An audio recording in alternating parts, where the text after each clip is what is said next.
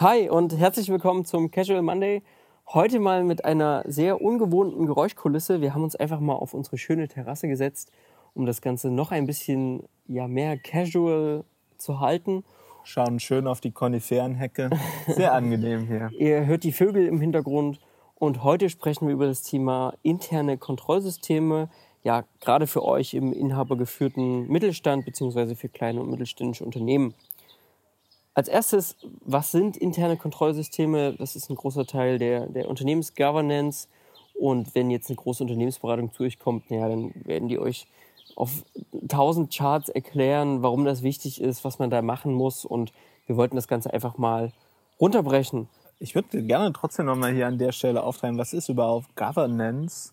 Weil ich glaube, das ist was im inhabergeführten Mittelstand einfach ist. Das sind Entscheidungen, ähm, die zu einer Richtungsweisung führen im Unternehmen und Festlegung, die eine gewisse Organisationsstruktur herausbilden. Und wie du schon nicht gesagt hast, Hagen, ja, jeder Große würde halt kommen und ähm, sehr, sehr viel erzählen, warum das wichtig ist und was man alles braucht.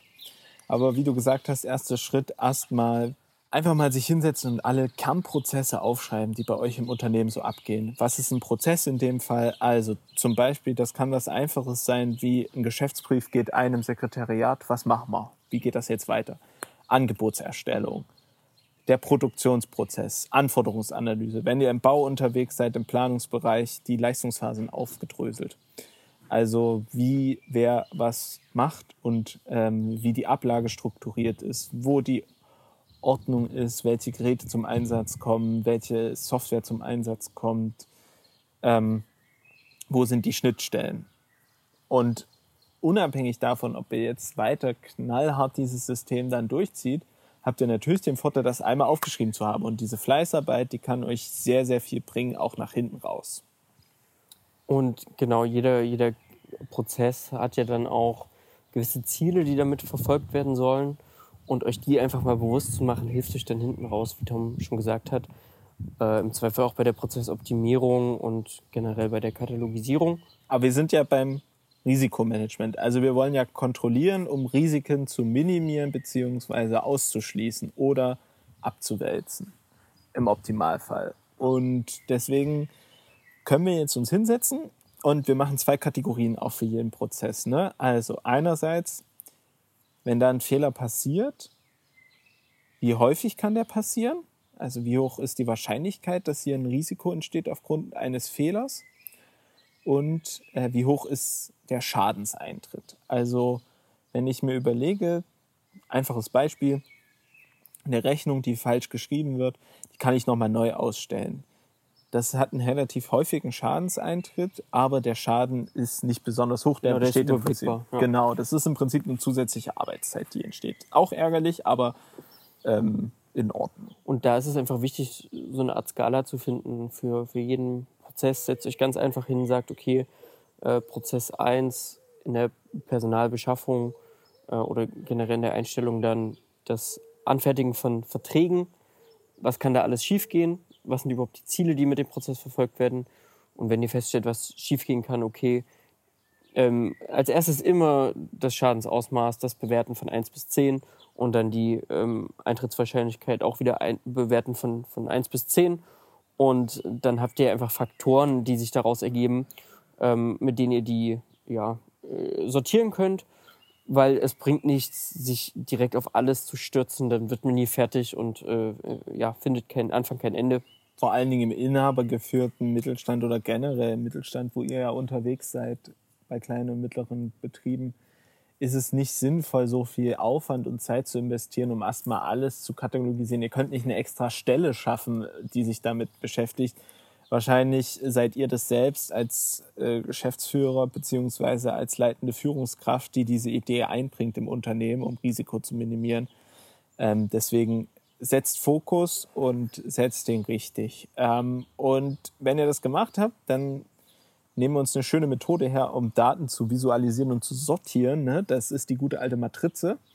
Und da überlegen wir uns, okay, was, wo, wo, bei welchem Prozess treten die Faktoren hohe Eintrittswahrscheinlichkeit und hohe Schadensfälle ziemlich hoch zusammen. Ne? Also eine 10-10-Bewertung mit hohem Schadensfall und hoher Wahrscheinlichkeit. Das gilt es als erstes zu bearbeiten. Das muss, muss am, Genau. am, am schnellsten gelöst werden. Bin ich voll bei dir.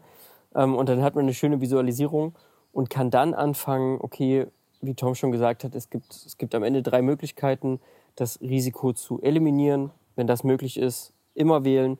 Dann das Risiko zu minimieren und als letztes, wenn es unausweichlich ist, äh, sich ja abzusichern, das Risiko jemand anderem überzuwälzen, also sich dagegen zu versichern.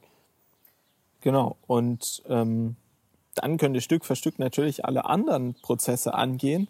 Aber wenn ihr euch dem erstmal stellt, dann könnt ihr so große Sachen, die euch vielleicht schon mal um die Ohren geflogen sind, im Betrieb eliminieren. Und das können einfache Sachen sein, wie ein Projektleiter vergisst oder fällt aus aus einem Grund, aber niemand kennt den Kalender von dem, dann findet ein Termin statt, wo man entsprechend nicht anwesend ist als Unternehmen und dann ja, Da hilft es schon, mit, mit Transparenz zu arbeiten. Das ist eine Möglichkeit. Die Funktionstrennung entlang der Prozesskette ist, ist auch eine gute Möglichkeit, gerade auch zum Beispiel Betrugsrisiken entgegenzuwirken. Ähm, das Vier-Augen-Prinzip macht an bestimmten Stellen auch absolut Sinn. Das sind so die einfachsten Möglichkeiten, um Risiken ja, und so kann man halt auch zu eliminieren.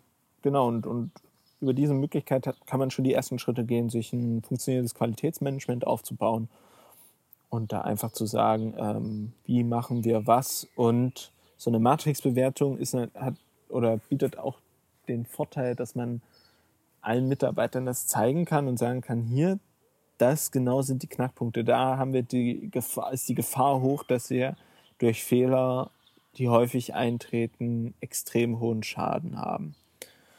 Und ganz ehrlich, je nach Unternehmensgröße, hier geht's mal um zwei, drei Tage intensive Gedanken machen und dann hat man schon äh, eine sehr gute Struktur und allein mal drüber nachzudenken, hilft da schon viel weiter, einfach um, um sich den Risiken bewusst zu werden und mal ein bisschen in die Tiefe zu schauen. Ja, wer, wer bitte möchte Risiken bei sich auf dem Tisch haben, die man einfach hätte vermeiden können und, und dann mit dem Schaden irgendwie im Nachhinein klarzukommen, ist immer ungünstig. Genau. Und ähm, ja, wir würden uns freuen, wenn ihr uns mal berichten könnt, äh, wie das bei euch im Unternehmen läuft. Ob ihr ähm, da was mitnehmen könnt für euch oder ob ihr sagt, äh, wir machen sowas schon, wir haben die und die Erfahrungen damit gesammelt. Ja, wie, wie geht ihr mit Risiken um? Wie bearbeitet ihr die Risiken bei euch? Äh, Wie sichert ihr euch ab? Wie eliminiert ihr Risiken? Ähm, ja, wie katalogisiert ihr Prozesse? Habt ihr da gute Tipps? Immer her damit. Genau, und dazu einfach podcast.bylos.de. Schreibt uns einfach wie die letzten Wochen schon und dann freuen wir uns.